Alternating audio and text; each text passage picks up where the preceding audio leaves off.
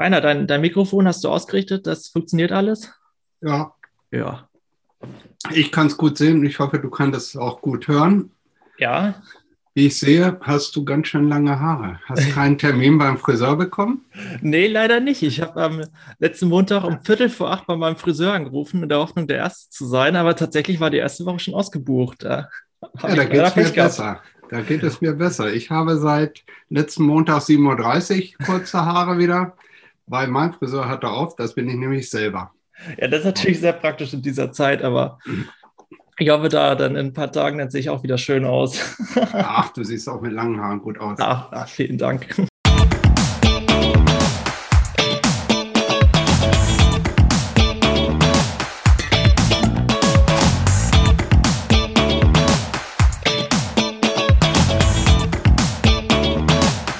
So, was wollen wir heute machen? Ja, ähm, ich darf euch herzlich begrüßen zu unserer ersten Folge Stadtgespräch. Äh, mein Name ist Maximilian Vogt und ähm, abonniert gerne unseren Podcast auf allen gängigen ähm, Formen und folgt uns gerne auf Facebook und Instagram unter CDU Langenhagen und JU Langenhagen. Dort findet ihr auch weitere Informationen und gerne könnt ihr uns auch Nachrichten schreiben unter podcast.cdu-langenhagen.de. Heute haben wir unseren ersten Gast und das ist unser Landtagsabgeordneter Rainer Fredermann. Hallo Rainer. Hallo Maximilian. Schön, dass ich der Erste sein darf. Ja, ich freue mich, dass du äh, unser erster Gast hier bist und ähm, dass du dich dazu bereit erklärt hast, ein äh, Versuchskaninchen zu sein. ja, die Erfahrung mache ich im Augenblick auch. Ich führe auch so längere Ges Interviewgespräche. Ich habe vor einiger Zeit mit den Gründern von Politik zum Anfassen äh, das erste längere Gespräch geführt und bei meinem YouTube-Kanal auch eingestellt. Ja, ich sehe das. Also du bist da total aktiv äh, in den sozialen Netzwerken. Ähm, unter, äh, also auf Instagram machst du auch sehr, sehr viel. Ähm, das finde ich richtig cool. Also das machen ja noch nicht ganz so viele Politiker, aber das ist eine tolle Möglichkeit, auch Einblicke zu geben in, äh, in deine Arbeit, oder?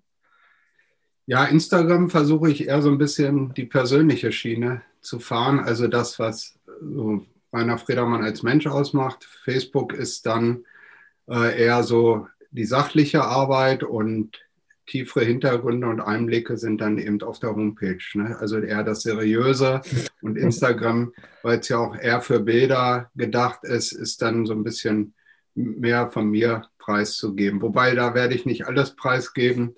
Äh, da gibt es auch gute Negativbeispiele, wenn man dann zu viel macht, das kommt auch nicht überall gut an. Ja, nee, da muss man immer wissen, äh, wo dann so die Grenzen sind. Und ähm, genau, auch auf YouTube, ähm, da, da, hast du doch deine neue äh, Videoreihe, hast du eben schon mal genau. angesprochen. Äh, Rainer trifft heißt die.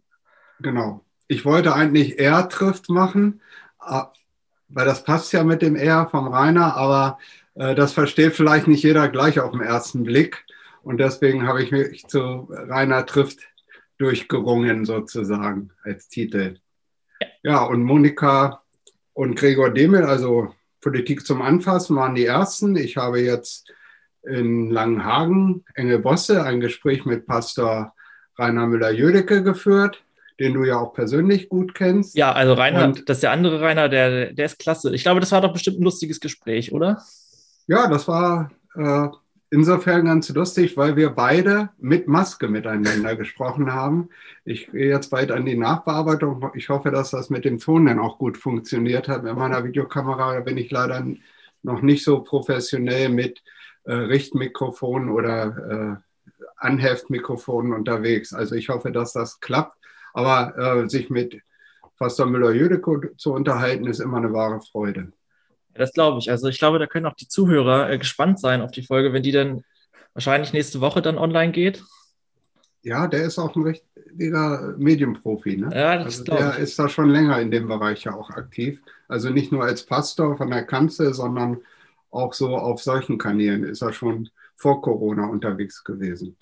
Ja, sehr cool. Und, und wie heißt nochmal dein Kanal dort, damit dich auch jeder finden kann? Ja, unter Rainer Fredermann und dann eben Rainer trifft, ist die Serie.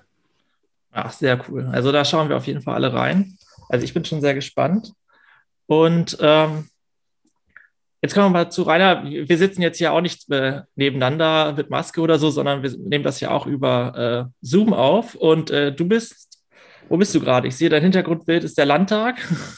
Ja, hinter mir ist tatsächlich nur eine grüne Wand, äh, die ich mir vor ein paar Tagen zugelegt habe, weil äh, mit meinen wenigen Haaren ist das immer so ein bisschen schwierig, wenn man da einfach nur so ein Bild einblendet mit einem ganz normalen Hintergrund, weil da gibt es immer so Verzerrungen.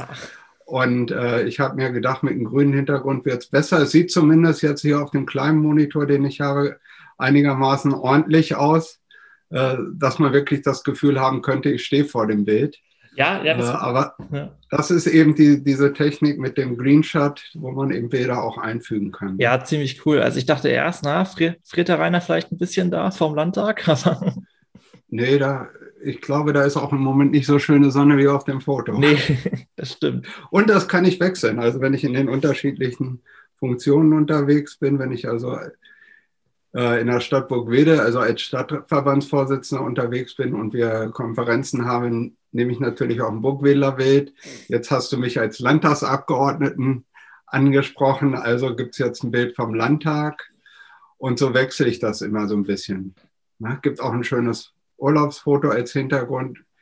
Wir waren vor letztes Jahr noch vor der Pandemie in New York und da haben wir ein schönes Foto von Brooklyn rüber Sonnenuntergang mit der Freiheitsstatue. Das war auch ganz toll. Oh, das ist cool. Also das Foto ist bestimmt auch richtig klasse. Ähm, jetzt noch zum Thema Landtag. Also ähm, vielleicht kannst du ein bisschen darüber berichten, wie sich so die Arbeit bei euch im Landtag durch die Pandemie generell verändert hat.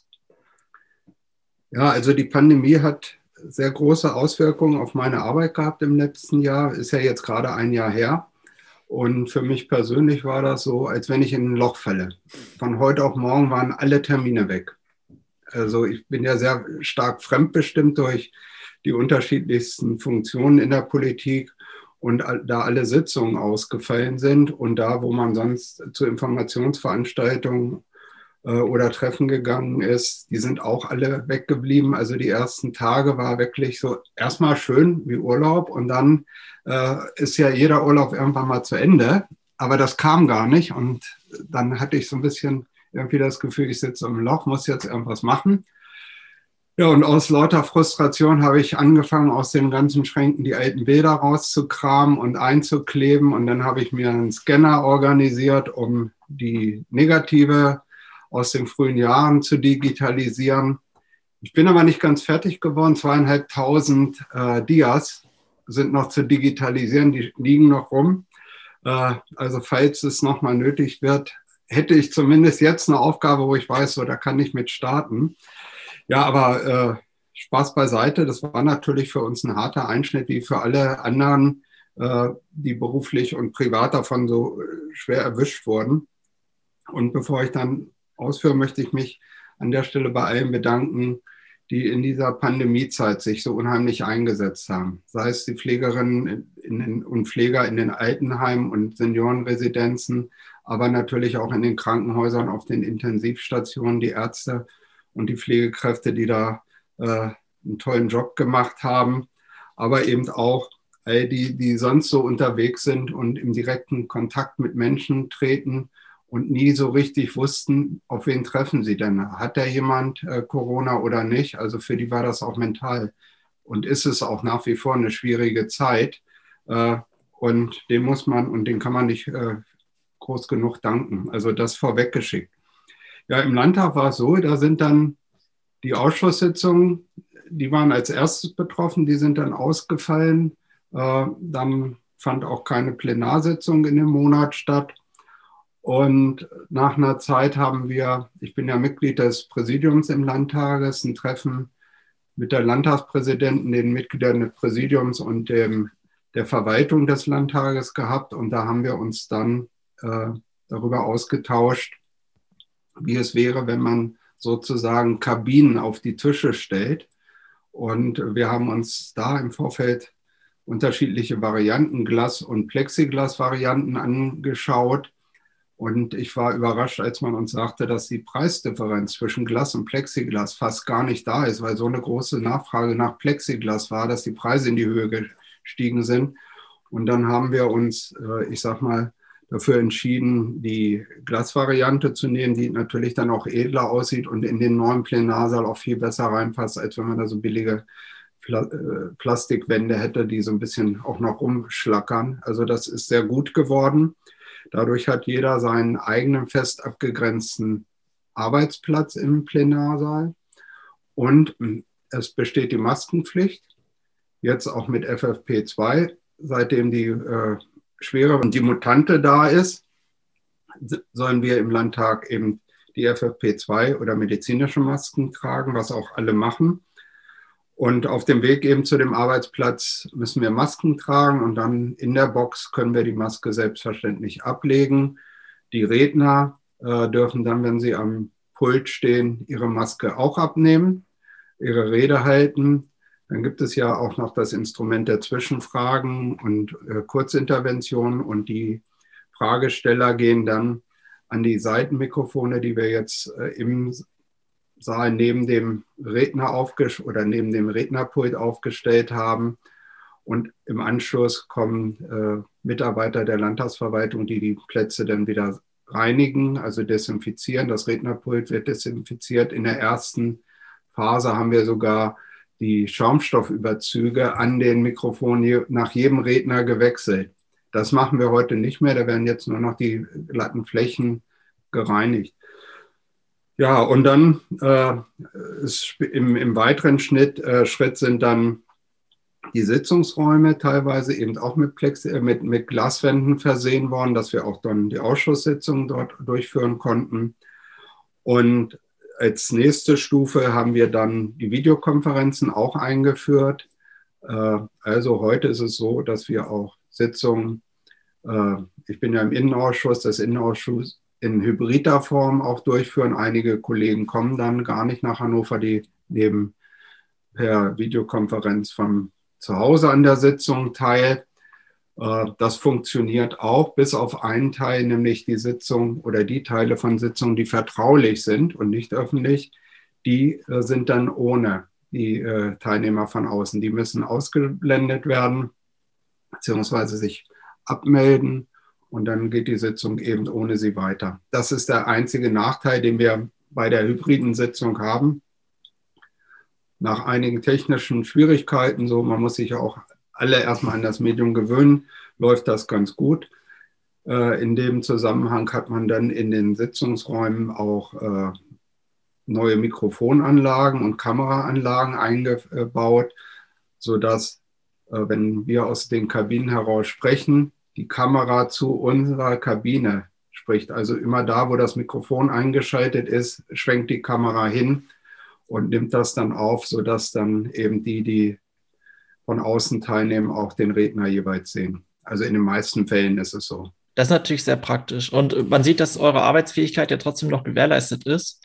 Und ähm, eine Frage habe ich dann noch. Das ist ja in anderen ähm, Parlamenten jetzt ja nicht der Fall. Also im Bundestag ähm, können ja vermutlich nicht immer alle Leute gleichzeitig anwesend sein. Da gibt es ja solche Plexi Plexiglas und anderen Vorrichtungen nicht, oder? Nein, also das, also Bundestag kann ich natürlich schwer beurteilen. Das, was ich an den Fernsehbildern gesehen habe, sitzen die ja ohne Absperrung, aber sehr weit auseinander. Und dadurch, dass der Bundestag ja anders als der niedersächsische Landtag ein Arbeitsparlament ist, sind ja auch fast nie alle Abgeordneten zeitgleich im Plenarsaal. Bei uns ist es ja so, dass während der Landtagssitzung keine anderen Sitzungen stattfinden. Und äh, morgens um neun, wenn die Sitzung beginnt, sind alle Abgeordneten im Saal. Das ist im Bundestag ja schon von jeher anders gewesen, weil auch die Arbeitsgruppen und andere Sitzungen da äh, parallel stattfinden, sodass das äh, nie so war, dass da die knapp 700 Abgeordneten alle zur gleichen Zeit da waren. Äh, aber die haben ja auch dann jetzt mit Sicherheit das Instrument der Schnelltests, wenn jetzt mal wirklich alle in Saal müssen, dass die vorher getestet werden, sodass klar ist, wer in dem Saal dann ist. Offensichtlich kein Corona. Ja, das ist natürlich dann sehr praktisch. Und ähm, mal sehen, wie das jetzt mit den Schnelltests ab nächste Woche wird. Also bei euch ähm, werden ja auch Schnelltests durchgeführt, habe ich ähm, in der Zeitung gelesen. Wie, wie läuft das bei euch dann? Ja, das war dann äh, eine Entscheidung, die im Dezember gefallen ist, als die neue Mutante kam, die ja schwerwiegendere Folgen hat. Und äh, da hat die Präsidentin entschieden, äh, es werden Schnelltests angeboten. Es ist nicht verpflichtend. Äh, wir haben dann in der Sondersitzung im Anfang Januar damit begonnen. Das heißt, im Untergeschoss in einem Raum, der dort zur Verfügung steht, der dann normalerweise zum Restaurant gehört, aber im Moment ja nicht genutzt wird, weil die Restaurants ja auch geschlossen sind. Da ist jetzt permanent aufgebaut ein Testzentrum sozusagen. An den Außenwänden sind die Kabinen, wo wir unsere Proben abgeben oder wo wir getestet werden. Und in der Mitte ist ein, äh, ich sag mal, Labor aufgebaut, wo dann die Proben getestet werden und äh, 20 Minuten später kriegen wir eine SMS beziehungsweise eine E-Mail mit dem Testergebnis. Und toi, toi, toi, bislang waren alle Abgeordneten, die sich haben testen lassen, äh, negativ. Ist ja auch mal schön, wenn man negativ ist sonst ist das ja eher umgekehrt. Also das äh, ist gut. Leider haben das bislang noch nicht all, immer alle genutzt. Äh, die Quote von dieser Woche, das weiß ich noch nicht. Äh, beim letzten Mal waren es, äh, ich glaube, 75 Prozent. Aber es werden nicht nur Abgeordnete getestet, sondern alle Mitarbeiter der Landtagsverwaltung, die Mitarbeiter der Fraktion, die an dem Tag überhaupt im Hause sind, weil die meisten Mitarbeiter der Fraktion, zumindest bei der CDU ist es so, sind im Homeoffice, die dann aber in der Plenarwoche da sein müssen, damit wir sozusagen funktionsfähig sind. Äh, die lassen sich testen. Für uns ist ganz klar als CDU-Fraktion, dass wir alle dort hingehen sollen und müssen. Äh, und für mich persönlich war es dann eben beim ersten Mal in Anführungsstrichen eine Erleichterung, als das negative Ergebnis kam, weil man das, also zumindest war es bei mir so, ich es auch so aufgefasst habe, ja Rainer, dann hast du ja bislang alles richtig gemacht. Ja, und das ist dann gut, wenn man dann alle drei Wochen die oder vier Wochen die Plenarsitzung hat, wenn man dann dahin geht und getestet wird und weiß so, äh, bislang bist du auch äh, ohne Symptome, also das ist schon ein gutes Gefühl. Und von daher begrüße ich das auch, dass jetzt das äh, Schnelltestangebot kommt, dass wir da die Genehmigungsvoraussetzungen haben, dass jetzt äh, es anläuft, dass die Schnelltests verteilt werden. Und ich glaube, das hilft dann auch, ich sage mal, die Zeit zu überbrücken, bis alle durchgeimpft sind um wirklich auch den Tag sozusagen in, in größeren Kreise verbringen zu können und in dem Wissen so, uns kann eigentlich jetzt in dieser Runde nichts passieren. Ja, das stimmt. Das ist ja gerade auch äh, wichtig für, für Schülerinnen und Schüler, äh, wenn die im Unterricht sitzen, dass da auch eine gewisse äh, Sicherheit gewährleistet ist. Und ich finde, du bist da auch ein Beispiel für, dass man sehr viel unterwegs sein kann und sich trotzdem äh, vor dem Virus schützen kann. Also, dass glauben ja viele gar nicht so, dass man das, die sagen, da gibt's, die sagen sich dann, naja, was muss ich hier so aufpassen? Man kriegt sowieso, nein, das stimmt nicht. Man kann sehr gut aufpassen, sich an die Hygieneregeln halten und dann kriegt man es auch nicht. In also, gewisser Art und Weise, sage ich jetzt mal. Maximilian, ich glaube persönlich auch, dass die, die großen Fälle, die sind entstanden, weil die Menschen undiszipliniert waren. Also die haben dann äh, die AHA-Regeln sozusagen über Bord geworfen und sich, ich sag mal, der Freude hingegeben und gesagt, toll, dass wir zusammen sind, dass wir Party feiern können, dass wir ein Bierchen miteinander trinken, weil das ist das, was ich eigentlich so wahrnehme. Also weniger, dass man das Gefühl hat, so die, die Infektionsherde sind irgendwo in den Einzel oder Einzelhandelsketten oder äh, im Sport, sondern ich glaube, das ist eher so im, im privaten Umfeld. Aber es ist natürlich schwierig, äh, auch einzugrenzen und zu sagen, so wie, wie kriegen wir das eigentlich kontrolliert? Und deswegen hat man sich ja auch entschieden, Kernziel ist, wir reduzieren die Kontakte. So, und, und das war der, der Hauptgrund, warum eben die Läden zu sind, weil da sich die meisten Menschen treffen. Das ist nun mal so. Und äh, wenn ich das dann auf immer weniger Kontakte reduziere, dann ist eben die Gefahr der Ansteckung geringer. Und äh, ja, das war ja so die Strategie bislang eben, äh, die die Ministerpräsidentin mit der Bundeskanzlerin so vereinbart haben, die ja jetzt auch nochmal verlängert ist, die Kontaktbeschränkung, etwas aufgeweicht, dass wir ja in den Familien jetzt, eine Familie war ja bisher bis einer Person, dann ab Montag eben auch zwei Familien sozusagen mit insgesamt aber nur fünf Personen, wobei die Kinder unter 14 nicht angerechnet neu machen. Ich hoffe, dass es dann eben da auch keine Verschlechterung in den Werten gibt. Äh, aber es ist für alle natürlich eine, eine schwierige äh, Zeit, äh, weil wir Menschen an sich ja auch so gepolt sind, dass wir die persönlichen Kontakte benötigen zu unserem Leben. Die gehören dazu. Menschen, die isoliert leben, die, die gehen sozusagen zugrunde und wir als Gesellschaft, wir, wir basieren darauf, dass wir miteinander im sozialen Kontakten sind und das fehlt uns als Gesellschaft im Moment und das macht es manchen eben äh, ganz, ganz schwierig, die da auch so emotional Probleme mit haben. Ne? Ja, das stimmt. Äh, das kann man dann auch immer leicht vergessen, dass es da auch äh, Menschen gibt, die damit Probleme haben.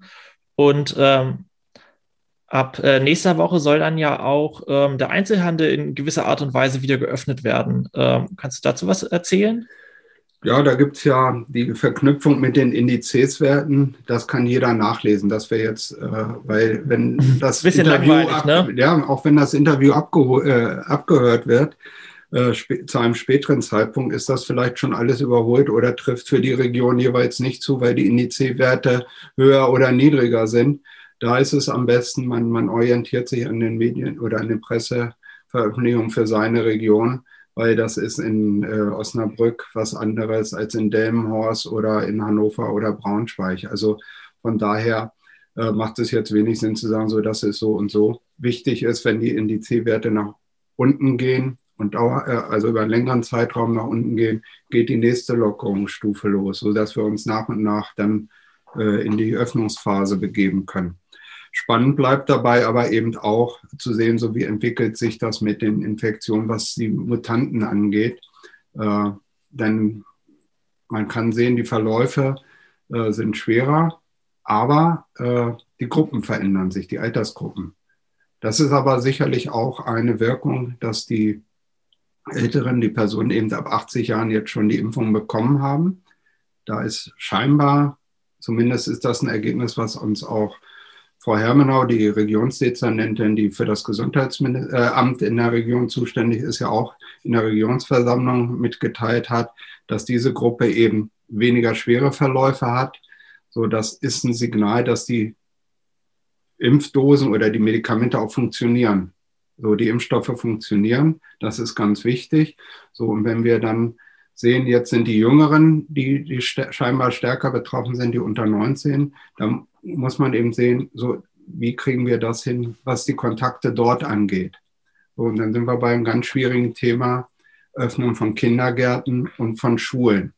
So, und da äh, ist jetzt dann auch eben das Thema Testen. Da ist dann die Hilfestellung eben da, dass man eben, das war eine Ankündigung des stellvertretenden Ministerpräsidenten gestern in der Regierungserklärung im Landtag, dass dann wöchentlich, mindestens einmal wöchentlich eine, äh, ein Schnelltest äh, für Lehrer und Schüler da ist. Äh, mit Sicherheit ist es, glaube ich, auch sinnvoll, noch mehr zu machen, also mindestens zweimal die Woche das zu testen. Dann kommen wir auch auf die sichere Seite. Aber das wird dann äh, in Anführungsstrichen sicherlich erst funktionieren können, wenn noch mehr Schnelltests da sind. Die kommen jetzt in den Markt. Es wird ein Angebot geben. Es wird, glaube ich, auch ganz schnell ein Überangebot da geben, weil die Produzenten jetzt sehen werden, die werden den Markt überschütten, damit sie so schnell wie möglich ihre Produkte verkaufen, wer als erster da ist. So, also von daher wird sich da was tun, dann werden auch die Preise purzeln, sodass dann man schnell auch äh, zu mehr Tests kommen wird und dann eben auch zu einer erhöhten Sicherheit. Und dann ist das vielleicht auch in der Altersgruppe Kita und äh, Schulen auch wieder äh, leichter frühzeitig zu erkennen, ob jemand infiziert ist, um dann äh, weitere Infiz äh, Infektionen zu verhindern. Ja, das stimmt. Das ist äh, sehr wichtig. Und äh, man hat es jetzt ja an den FFP2-Masken gesehen. Vor einem Jahr haben, hat eine, eine äh, Maske 10 Euro gekostet und jetzt liegen die für 90 Cent im Discounter. Und ja. ähm, wahrscheinlich wird das ähnlich sein, ne? dieser berühmte Ketchup-Effekt. Aber das ist ja eine super Sache, dass, äh, dass die dann wirklich niedrigschwellig zur Verfügung stehen und dass man die immer benutzen kann. Ja, ich habe heute Morgen in der Zeitung gelesen, also ein Discounter ist dann nächste Woche soweit. So, und dann werden die anderen auch nachziehen. Also dann können wir auch zu Hause uns testen. Ich hoffe, dass die, die Qualität dann auch gut ist. Sie, sie kriegen ja ihre äh, Zulassung, also setze ich mal die Qualität voraus. So, und dann kann auch jeder, der nicht zur Schule geht und dort keine Tests bekommt, sich selber testen. Und ihr habt ja jetzt in Langenhagen als einzige Kommune in der Region Hannover auch ein Testzentrum. Äh, was jetzt an den Start gegangen ist. So, und da äh, glaube ich, entsteht dann auch nochmal äh, erhöhte Sicherheit. Wobei man wirklich alle darum bitten muss, nehmt das nicht als Freibrief, also die Regeln zu vergessen. Das möchte ich an der Stelle auch nochmal deutlich sagen. Also das gilt nach wie vor. Ja, das ist ein, halt ein zusätzliches Plus an Sicherheit, dass man zu einem gewissen Zeitpunkt nicht infektiös ist. Und ähm, das ist ja das, was so ein Ziel ist. Man will ja die Superspreader quasi äh, rausfiltern, die Menschen, die symptomlos erkrankt sind und andere anstecken können. Und äh, nur weil man nicht ansteckend ist, heißt es nicht, dass man nicht infiziert ist und in den nächsten Tagen das sein könnte.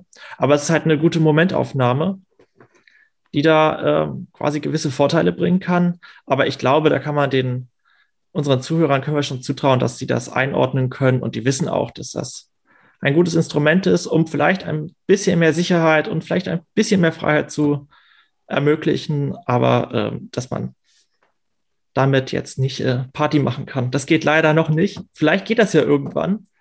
Aber ich bin da ganz optimistisch, dass ja. wenn, wenn die Jahreszeit jetzt wärmer wird, wenn wir sozusagen aus der Grippezeit rauskommen, wir sind ja noch in der Grippe, wenn man jetzt was Positives suchen will, dann kann man ja auch feststellen, die Grippeinfektionen sind dieses Jahr so niedrig wie noch nie.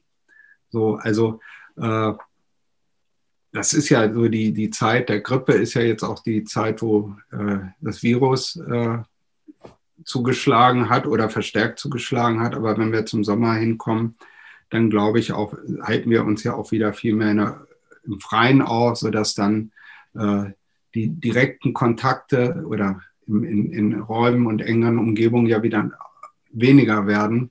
Und wir sind ja letztes Jahr über den Sommer auch einigermaßen gut durchgekommen.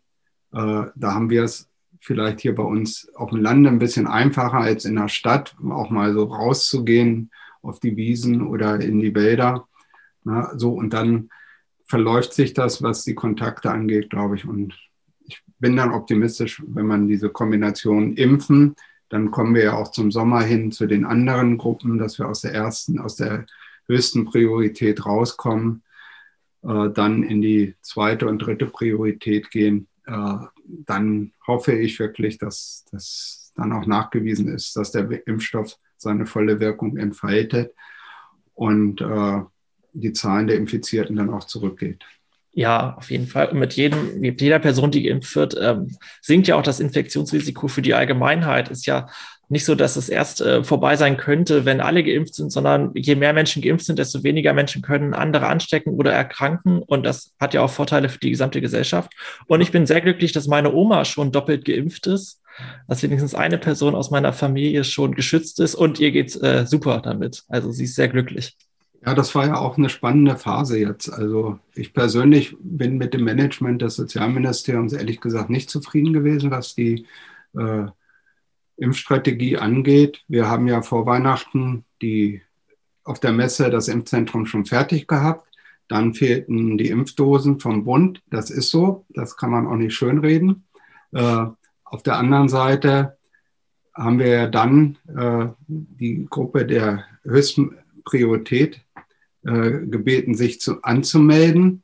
So, und dann hat man ein System gewählt, was die Anschreiben anging, was eine totale Katastrophe war. Man hat einen Dienstleister um die Adressen gebeten, anstatt über die Kommunen, die alle Daten unserer Bürgerinnen und Bürger in Niedersachsen haben, zu bitten, diese Briefe zu versenden. Denn wären, wären auch nicht Tote angeschrieben worden. Äh, das hätte besser funktioniert, als es wirklich der Fall war. Das war das eine, was aus meiner Sicht in die Hose gegangen ist. Und das andere ist eben, wenn ich zig hunderttausend Menschen bitte, sich anzumelden, dann muss ich mich nicht wundern, wenn die alle um 8 Uhr am Telefon sitzen und die Leitung zusammenbricht. Das hätte man auch schlauer gestalten können. Und da waren viele frustriert, weil sie über Tage nicht durchgekommen sind.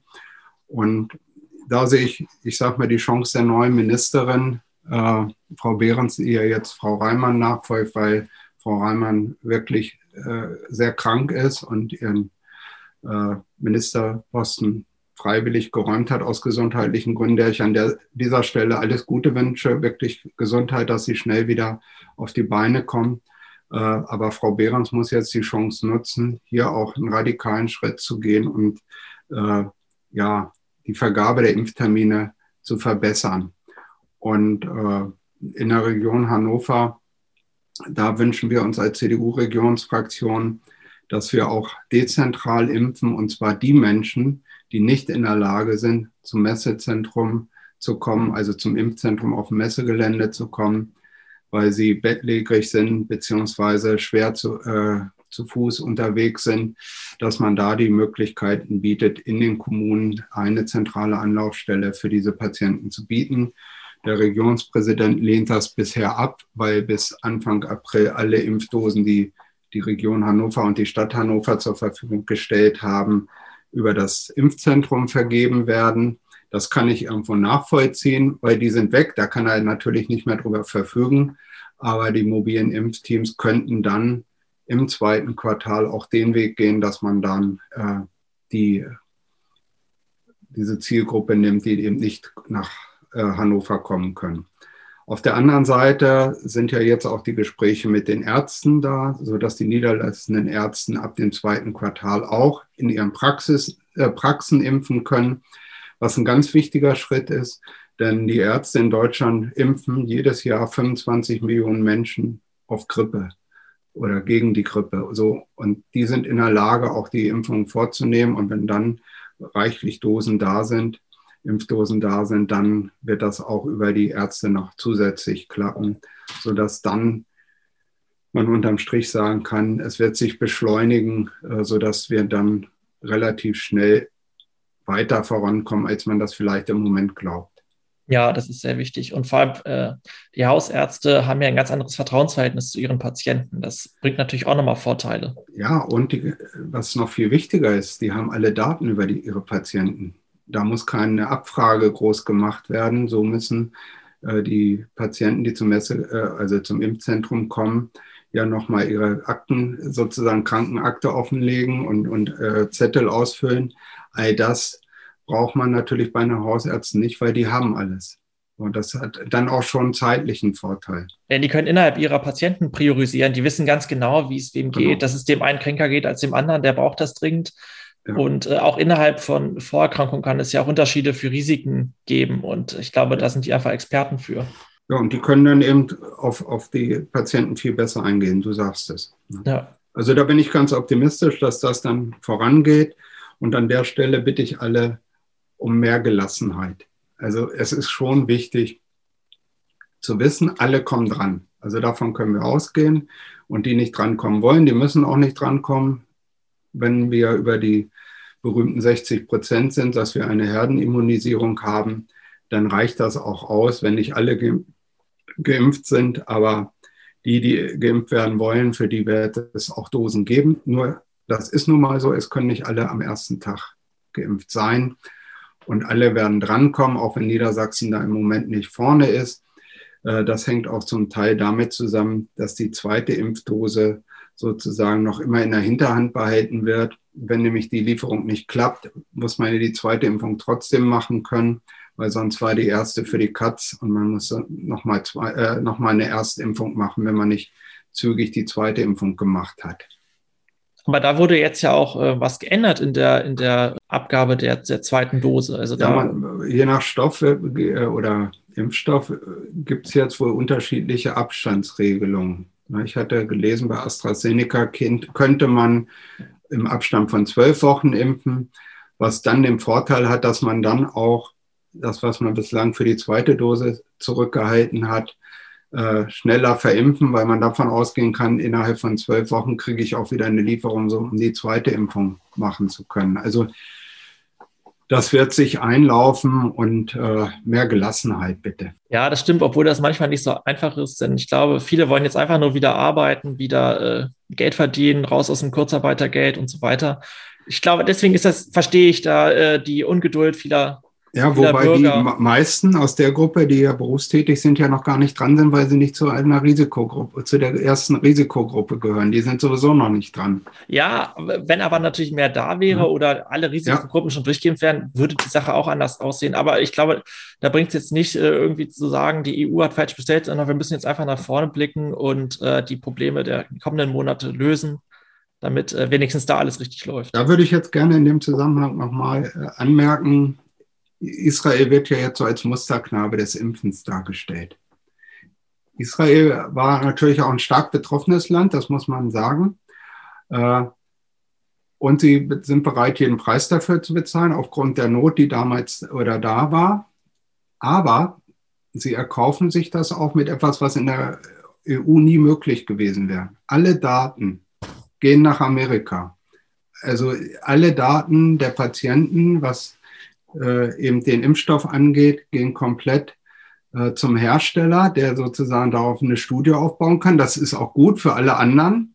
Äh, aber ich könnte mir nie vorstellen, dass das EU-Parlament dafür einverstanden wäre, hier die Datenschutzregeln, die für Europa gelten, außer Kraft zu setzen, wie man das in Israel gemacht hat. Das muss man an der Stelle nochmal ganz deutlich sagen. Das hätten bei uns so nie funktioniert. Das stimmt. Vor allem äh, jeder von denen hat eine elektronische Patientenakte. Alles läuft übers Handy. Ja. Wobei man natürlich schon sagen muss, was ist in manchen Situationen wichtiger, das Menschenleben oder der Datenschutz? Das ist natürlich immer eine schwierige Frage dann. Ne?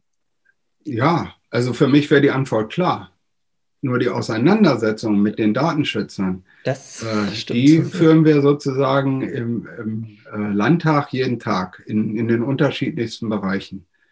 Ich sage nur Datenschutz, Grundverordnung und Vereine.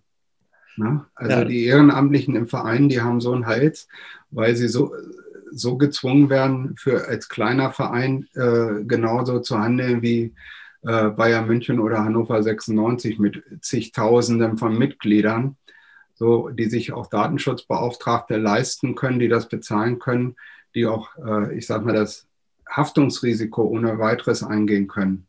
Aber hier für so kleine Vereine, da haben viele Angst um dieses Haftungsrisiko, was aus den Datenschutzverletzungen äh, hervorgehen würde. Also da sind alle sehr zurückhaltend, sich an der Stelle heute noch zu engagieren. Und das äh, so gut und wichtig Datenschutz ist, man muss eben dabei auch immer aufpassen, dass man nicht überzieht. Ne?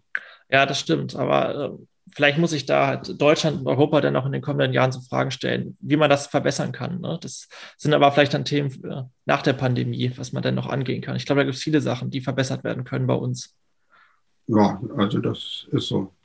Aber das wären eben keine leichten Gespräche. Maximilian, einen Punkt habe ich noch. Wir haben ja in diesem Jahr Kommunalwahlen und da möchte ich an dieser Stelle noch sagen, wir haben in der letzten, vorletzten Plenarsitzung äh, über eine Verordnung beschlossen, die die Voraussetzung für die digitale Aufstellung von äh, Kandidaten bei der Kommunalwahl ermöglicht. Die Covid-19-Aufstellungsverordnung, so nennt sie sich, haben wir beschlossen. Danach können Parteien äh, ihre Kandidaten in einer digitalen Aufstellungsveranstaltung aufstellen. Die Schlussabstimmung über die Kandidaten, die erfolgt dann im Brief- oder Urnenwahl. Also digital kann man die ganze Diskussion mhm. auch mit den Kandidaten über die Kandidaten führen. Dann wird in dieser digitalen Sitzung eine Liste erstellt, die dann den Mitgliedern zur Abstimmung per Brief oder Urnenwahl zur Verfügung gestellt wird. Also Briefwahl ist ja ganz klar, das kennen wir ja von den Bundestagswahlen und anderen Kommunalwahlen, die wir bislang hatten.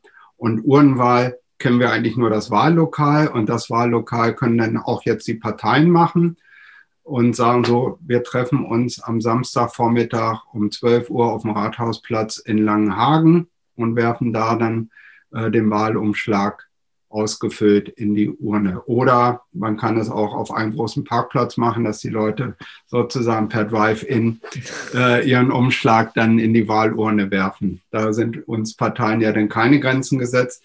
Aber das, äh, diese Entscheidung in der letzten Sitzung war ganz wichtig damit eben jetzt die Listenaufstellung auch äh, schnell über die Bühne gehen kann, weil der Abgabetermin bei den äh, örtlichen Wahlleitern ist der 26. Juli. Und bis dahin müssen ja Einladungsfristen eingehalten werden. Die Diskussionen in den Parteien müssen laufen. Und dann muss es eben auch zur Abstimmung kommen. Und dann müssen praktisch die Abstimmungsergebnisse äh, eben an die Wahlleitungen weitergegeben werden. Also das ist nochmal ein ganz wichtiger Punkt, äh, was wir jetzt äh, dann noch äh, gemacht haben. Ja, ist doch eine gute Sache. Das äh, verhindert dann ja auch, dass irgendwie große Sitzungen abgehalten werden müssen. Und äh, wo vielleicht auch manch, das eine oder andere Mitglied vielleicht gar nicht kommen möchte, weil es sich sagt, das Risiko möchte ich nicht eingehen. Deswegen finde ich, ist das eigentlich eine tolle Sache. ja, ich ich habe auch festgestellt, jetzt bei den hybriden Sitzungen oder bei Sitzungen, die online stattfinden, wir haben das im Burgwede mit dem Sportausschuss gemacht und auch eine weitere Sitzung war schon äh, öffentlich in Form einer äh, digitalen Sitzung. Und da waren mehr Besucher und Gäste dabei, als wenn wir das Ganze bei uns im Amtshof in Burgwede abgehalten hatten. Also der, der barrierefreie Zugang zu den Sitzungen, der führt, glaube ich, dazu, dass noch viel mehr Menschen vielleicht auch Interesse an Kommunalpolitik entwickeln und dann eben auch mal so nebenbei, in Anführungsstrichen, neben dem Armbrot, äh, eine Stadtratssitzung oder eine Ausschusssitzung sich anschauen. Und sie haben die Möglichkeit, eben über die Chatfunktion dann auch Fragen zu stellen. Und das finde ich eigentlich eine tolle Sache, die wir auf alle Fälle dafür sorgen sollten, dass wir das über Corona hinaus so handhaben sollten.